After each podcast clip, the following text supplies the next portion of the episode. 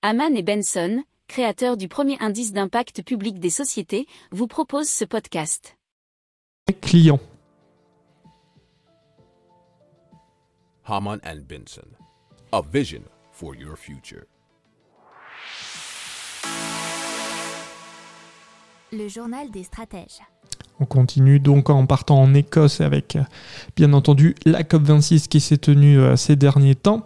Et euh, bah, bien sûr, on a parlé pas mal d'émissions carbone. Et puisque d'ici 2035, voire 2040 au plus tard, les pays signataires s'engagent à ce que toutes les voitures et camionnettes en vente sur leur territoire soient des véhicules zéro émission de gaz à effet de serre. Ça, c'était dans un article de RFI.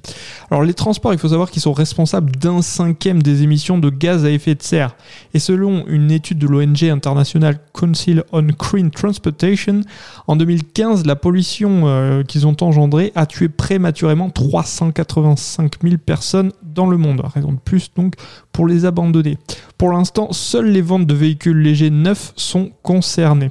Il y a euh, pour l'instant 30 pays signataires et aussi l'Inde, la Turquie, le Canada, le Royaume-Uni ou encore la Pologne y figurent notamment et devraient être connus euh, un peu plus tard l'ensemble euh, des participants.